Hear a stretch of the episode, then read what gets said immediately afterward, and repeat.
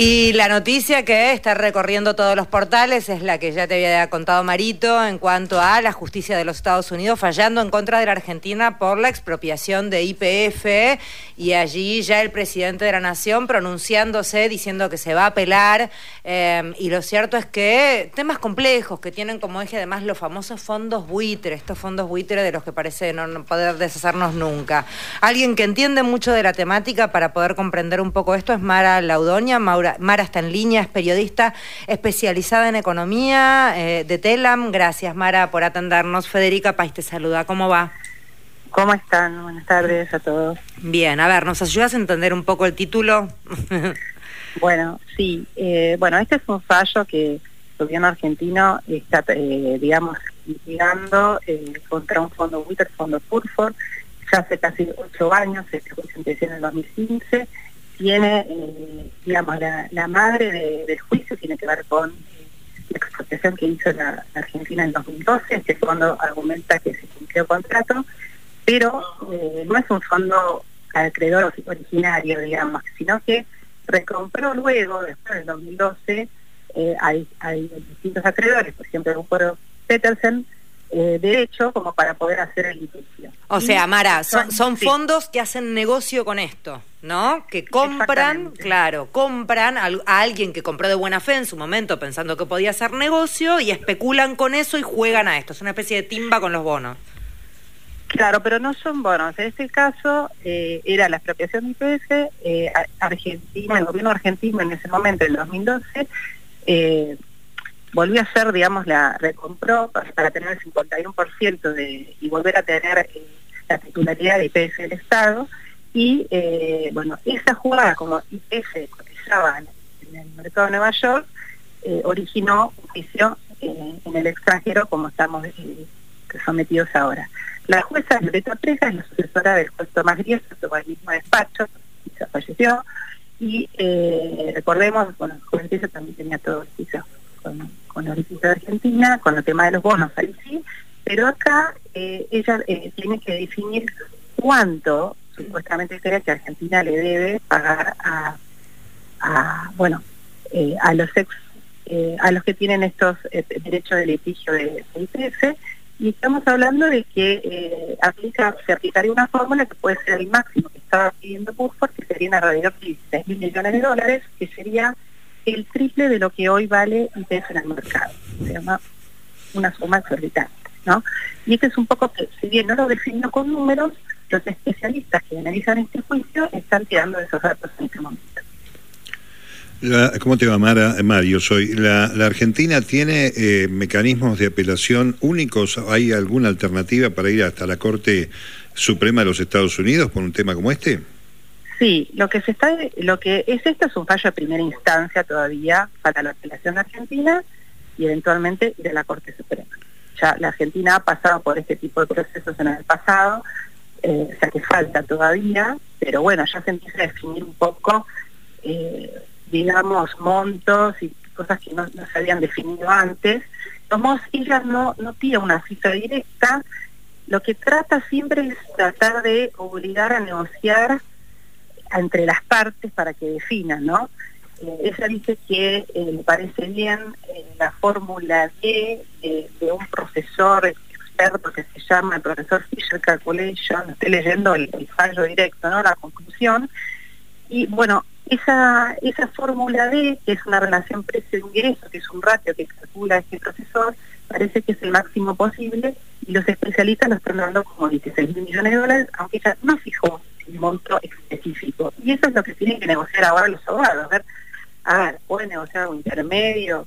Eh, en este caso lo que se ve es que Argentina debería pagar, pero bueno, hay que ver una negociación hay que ver si la apelación, eh, bueno, se da lugar a la apelación de la Argentina. Eh, la salida lógica, si es que hay ejemplos similares, ¿cuál suele ser si es que hay ejemplos, reitero, Mara? ¿Qué, suele pasar con este tipo de conflictos? Mira, no hay antecedentes ah. de, este tipo de suma que tenga que pagar un país para, para una, contra una empresa así, eh, de la magnitud que se está pidiendo, no hay antecedentes. Lo que tenemos antecedentes es con, estos temas de los pasos, los fondos que viene a ser un poco parecido con los bonos, ¿no? Un derecho de propiedad que tiene un fondo WICHE que lo compró y no fue acreedor originario y sigue en Estados Unidos porque es un derecho, un bono como fue emitido en Nueva York, se puede liquidar en Estados Unidos. Entonces es muy parecido y bueno, la Argentina ha terminado perdiendo el fallo y ha tenido que verse obligada a negociar.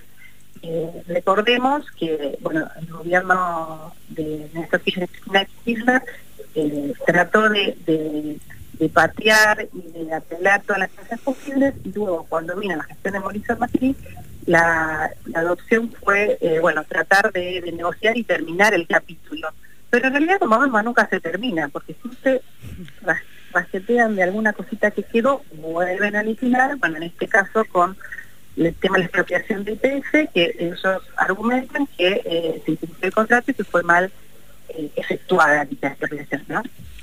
La, la, jueza, eh, la jueza es la sucesora de Tomás Griesa, un juez que litigó incansablemente. Este, y la pregunta es por qué esa misma oficina, ese juzgado de Nueva York, se hace cargo de esta demanda de los buitres. Es, es porque es la jurisdicción del Distrito Sur de Manhattan la que corresponde para estos casos. Y bueno, hubiese recaído, recaído en Griesa si hubiese seguido viviendo y continuando sus funciones, y ahora Andrés Fiscal la que continuó la labor de, de Griesa todo lo que es el caso argentino entre otros casos, ¿no? Pero este es el juzgado justo el que recae en el Distrito Sur de, de Manhattan.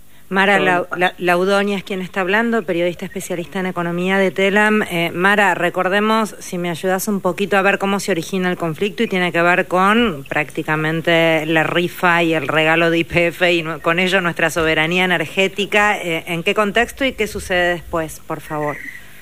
Sí, bueno, en el 2012 el gobierno de Cristina Fernández Kirchner... Eh, eh, procedió a la expropiación porque argumentaba que estaba en juego la soberanía energética del país. En ese momento lo que se había detectado en el pasado eran como pagos de deuda triangulados, que lo que se estaba haciendo era como fugar capitales al exterior y no refinanciando la propia compañía acá local para volver a, reinvertir y, generar, eh, bueno, el autoabastecimiento de energía que el país necesitaba, ¿no? A raíz de esta situación, eh, se procedió a una expropiación que fue rápida y que algunos argumentan como los fondos buitres que fue eh, mal realizada y que bueno que tienen derecho a liquidar. Este, en ese momento eh, Repsol era el eh, acreedor mayoritario de la compañía, recordemos que Repsol es el dueño de la compañía, y se le pagó 5 mil millones de dólares, ya hubo un resarcimiento. Ahora quedaron algunos accionistas minoritarios que no quedaron conformes y eh, revendieron como su participación accionaria a este tipo de fondos, eh, bueno, que fueron los que siguieron litigando, pero ahora como habían recomprado, digamos, los derechos de litigio a posteriori, años después, y comenzaron un juicio en el 2015 recién, y bueno, recién ocho años después se tiene una primera sentencia, digamos, eh, donde la Argentina se ve obligada a, a tener que negociar con, con estos acreedores, ¿no? Bueno, algo parecido había pasado con el pago de la deuda o no, que los fondos buitre que quedaban sin arreglar eran, no sé si el 0,1% o era un porcentaje muy pequeño. Sí, esto es por el denominado, si quieres, fue en ese momento por el denominado vacío legal que existía en temas de estructuraciones soberanas que se intentó, intentó cubrir, pero esto viene ya de, del 2001, de la, de la crisis del 2001 y el default que hubo con deuda anterior al 2001 que eh, tenía contratos eh, así, muy eh, favorables, que en la letra chica para los fondos WITER en el mm. caso de, de un tema, digamos, de fuerza mayor como fue en el 2001, que el país estaba en quiebra total, ¿no? Y eso fue lo que se intentó pulir, digamos, con los años subsiguientes. bueno, recordemos Martín Guzmán, eh, bueno, hace dos años hizo una reestructuración de deuda invocando eh, nuevas formas de, digamos, reestructuración soberana, eh, nueva jurisprudencia eh, internacional.